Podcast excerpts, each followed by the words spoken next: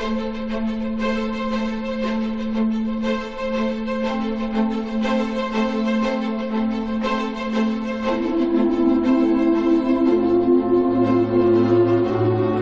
escuchado cómo decían que la historia de hoy es de una investigación forense o algo así, pero sobre todo algo que pasó hace siglos.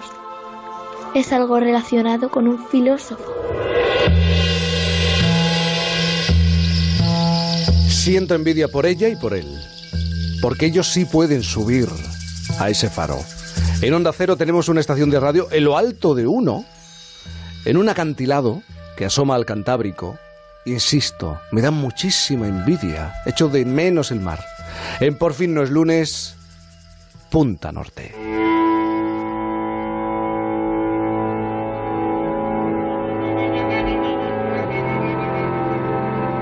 Punta Norte con Javier Cancho. Me come la envidia, Javier. Buenos días. Vente cuando quieras. Hola Jaime, buenos días a todos. Si eso quisiera yo, tener tiempo para escaparme aunque fuera un faro, ¿eh? aunque fuera eso. Oye Javier, nos ha contado la hija del farero que hoy vamos a indagar en, en episodios que ocurrieron hace ya mucho tiempo. Eh, Y además tengo la sensación de que a continuación nos disponemos a hacer algo así como una... ¿Cómo suena, eh? Autopsia del pasado. Pues sí, porque lo que vamos a hacer, Jaime, es rastrear en la controvertida vida e inquietante muerte de alguien llamado Giovanni Pico de la Mirandola.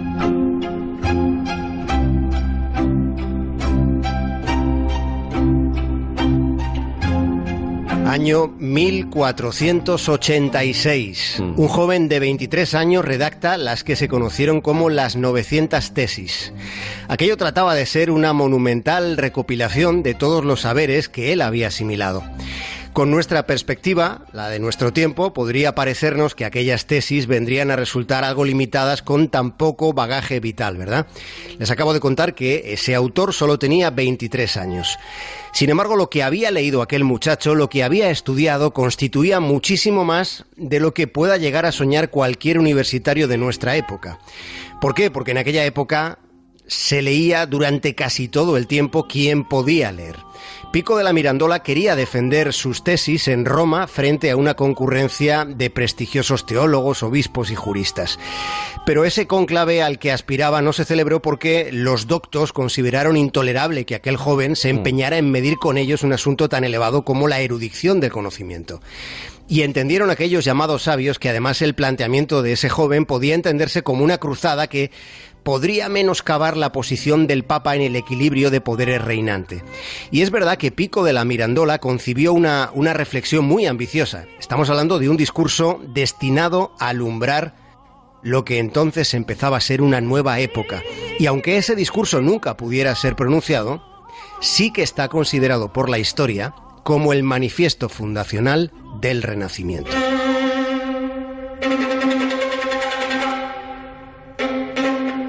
Había una intención y seguro que un trasfondo.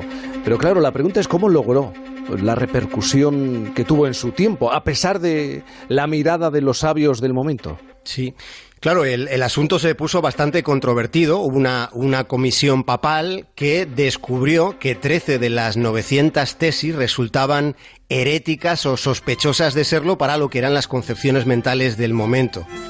Y sucedió algo drástico, Jaime. El Papa Inocencio VIII condenó esas tesis y prohibió que se argumentaran y en ningún foro. No había posibilidad, vamos. Vamos, que quisieron hacerlas desaparecer. Sí, del todo. Quisieron que quedaran proscritas para siempre. Sin embargo, Pico de la Mirandola llegó a escribir una apología sobre esas trece tesis cuestionadas, lo que el Senado eclesiástico consideró además un acto de soberbia, de obstinación, por lo que fue juzgado y fue condenado por hereje. Fue excomulgado y encarcelado en la localidad de Vincennes, en Francia, que es a donde había huido. Y estuvo preso durante un tiempo y después ya con, con los años, uh -huh. con el transcurrir del tiempo, de la Mirandola se entregó al fervor, al fervor religioso viajando por toda Italia como mendicante.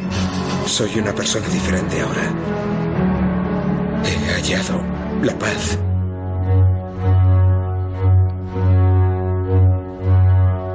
Hallado la paz, eso fue lo que contó a, a, todo lo relacionado con el Vaticano. Y en 1493, un papa distinto, Alejandro VI, admitió de nuevo a, Pico de la Mirandola en el seno de la Iglesia Católica, aunque él eh, no llegara a abjurar en ningún momento de las que habían sido sus tesis. Yo creo que no hay que ser amantes de la intriga para pensar que a lo mejor esta situación tuvo que ver con, con la muerte, ¿no?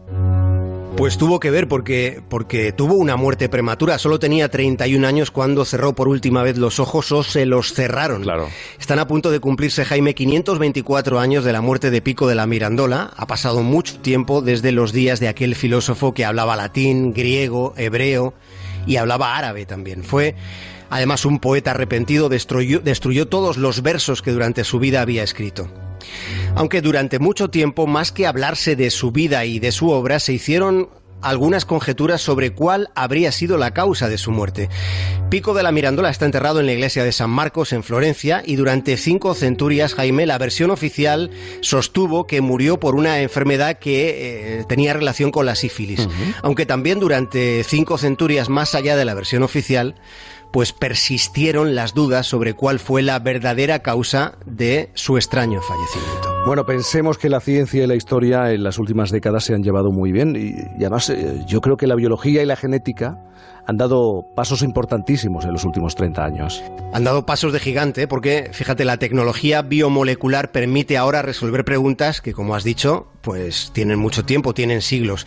Y los cadáveres, sus restos, son archivos de, de información, están llenos de información sobre cómo fue la vida y también sobre cómo aconteció la muerte de las personas que vivieron en esos huesos. Algunos de ellos, por su interés, sometidos en los últimos años a la última lupa tecnológica que hay en el ámbito forense. Fíjate, en, en, 2007, es decir, hace, hace 11 años, y en relación con este caso, un equipo científico de la Universidad de Bolonia removió la tumba de Pico de la Mirandola.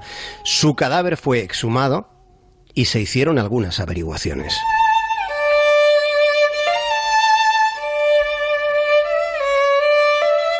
Ya sabes lo que te voy a preguntar.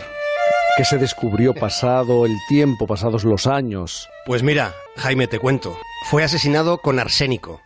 Un estudio internacional lo confirmaba hace muy pocos años y en ese rastreo forense participaba también una investigación, un equipo de investigadores de la Universidad de Valencia. Se esclarecían de ese modo hechos ocurridos, insistimos, terminándose el siglo XV.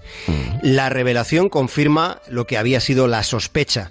Para matar a, Mirandola debió haber un complot. Estamos hablando de un pensador que durante años y después de lo que fue su rehabilitación pública, pues también fue uno de los protegidos de los poderosísimos Medici, de esa familia tan influyente en aquella época. La conclusión es que fue asesinado, pero claro, en función de todo lo que estás contando y lo que se ha ido descubierto, eh, descubriendo, quiero decir, sigue habiendo algunas preguntas en el aire.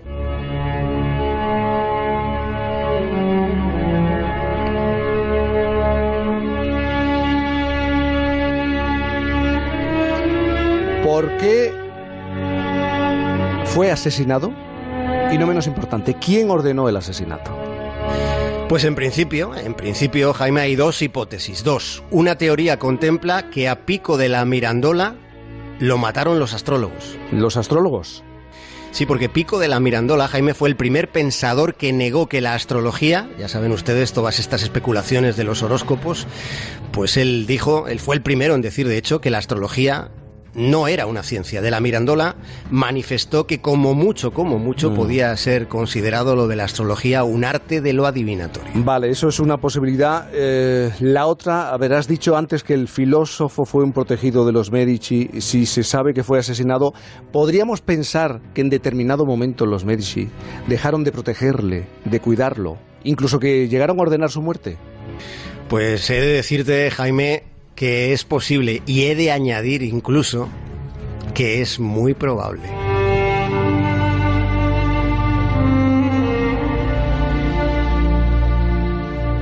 Y esa hipótesis llega incluso a trazar una posibilidad Puede que fuera envenenado por su propio secretario, por la persona de su máxima confianza. No fue bien vista su proximidad a un clérigo llamado Giorlamo Savonarola. Savonarola fue un religioso dominico que predicó en aquella época contra el lujo, contra el lucro, contra lo que él consideraba la depravación de los poderosos y la corrupción de la Iglesia Católica. Vosotros sois los pocos, nosotros los muchos. Y cuando los muchos dejen a los pocos. Este era uno de los planteamientos que hacía este clérigo y la amistad, la amistad que mantuvo con, con, ese monje puede que fuera determinante, los historiadores así lo contemplan, en que alguien bastante poderoso al final ordenara la muerte del filósofo, aunque sobre este aspecto se carece de certezas.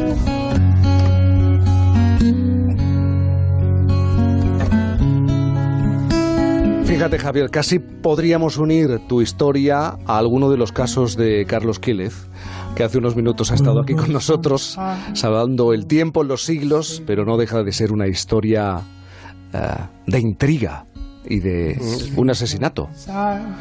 La condición humana y, y sus recorridos ibericuetos y a veces en esos recovecos aparece la sangre. Javier, que te tengo mucha envidia, de verdad, ¿eh? A ver si me invitas un día ¿Estás invitado? Sí. Por aquí te espero ya. tengo que Tengo pensada la cantina, incluso hasta la mesa, para que nos tomemos un vino. Mira que me gusta el término cantina. ¿eh? Mira que me gusta, además, muy acorde con, con la sección, con, con, las historias que contamos aquí. Nos vemos en la cantina de Por fin los lunes. Es un, sí, es un rótulo muy largo para una cantina, pero es el nombre que tenemos para este programa de radio. Pasa buen fin de semana. Bueno, buen resto de domingo. Un abrazo grande, Javier. Enorme, un abrazo.